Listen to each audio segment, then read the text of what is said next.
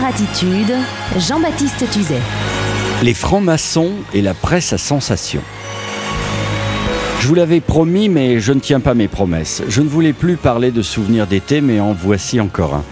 Je ne sais pas si vous avez remarqué, mais chaque été, quand les rédactions des magazines de presse, du Point au Nouvel Obs sont en vacances et qu'il ne reste à Paris que les équipes réduites en plein mois d'août, les pauvres, ces mêmes magazines ont l'habitude de remplir leurs colonnes avec des dossiers intemporels et sensationnels qu'ils ont bien sûr dans les tiroirs, dans les tiroirs numériques, vous savez, du style les secrets de l'Élysée ou encore la face cachée des services secrets et bien sûr un sujet qui cartonne chaque été, le pouvoir des francs-maçons.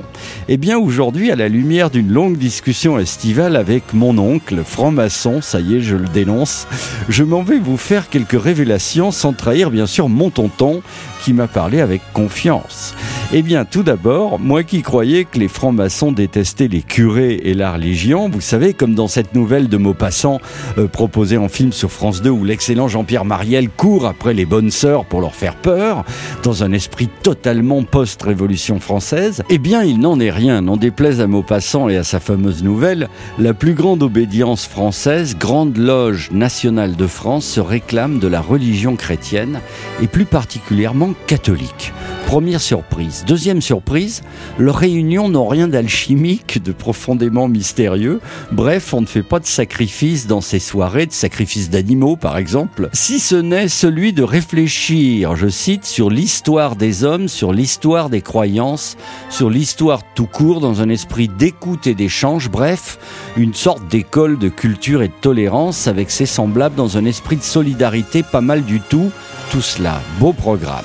Troisième révélation, même si on prête au président de la République une ascendance maçonnique depuis sa symbolique et officielle investiture devant la pyramide du Louvre, j'ai cru comprendre que les francs-maçons ne détenaient pas vraiment les rênes du pouvoir pour la bonne raison que m'a dit mon oncle porteur d'un tablier de forgeron, les emplois du temps survoltés des patrons du CAC 40, des ministres, des patrons de médias, des artistes influents ne sont, paraît-il, absolument pas compatibles avec la disponibilité paisible qu'il faut avoir pour ces réunions où l'humilité prévaut dans un esprit de décloisonnement des barrières sociales. C'est-à-dire que le chauffeur de taxi, pas spécialement célébré dans la vie courante, peut être un grand chef dans les loges maçonniques. Et vous l'aurez compris, quand les gars ont du succès dans la vie civile, ils n'ont pas forcément le temps d'aller philosopher avec des gens tranquilles dans un endroit préservé du bruit de la ville. Mon tonton m'a également dit que parmi les élus de la grande société secrète qui nous fait tous rêver, il y avait des gens aussi différents que Lafayette, Louis Armstrong ou encore cet héroïque policier disparu récemment pour avoir sauvé l'un d'entre nous, ou encore Alexandre Benalla, le garde du corps présidentiel, je ne dénonce personne puisque c'était marqué dans la presse. Et mon tonton de finir ses confessions, tu sais mon garçon, en fait, dans ces réunions, c'est comme dans la société, nous ne sommes que des hommes. Et les hommes ne sont pas toujours bons. Et si vous n'êtes pas d'accord avec cette minute chrono attitude, si j'ai dit des bêtises, si vous êtes par exemple franc-maçon, contactez-moi sur le chroner.fr, rubrique message à l'intention de JBT, Jean-Baptiste Uzet, et tout ça, mes amis, pour le plaisir de vous faire écouter un bon artiste et sûrement un bon franc-maçon paraît-il, paix à son âme, je ne vous dis pas son nom, car j'ai promis à mon tonton d'être discret. Écoutez, c'est de lui dont je parle. Il fait partie du grand complot. Unforgettable. That's what you are. Unforgettable.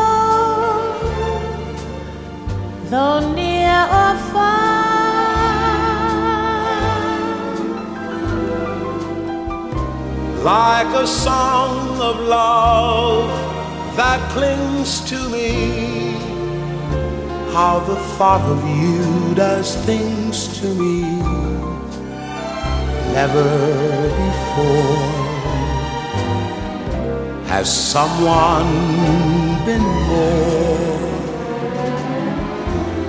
unforgettable in every way?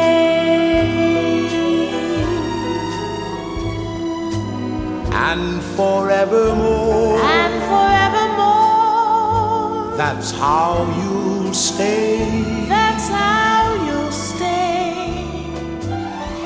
That's why, darling, it's incredible that someone so unforgettable thinks that I am unforgettable too.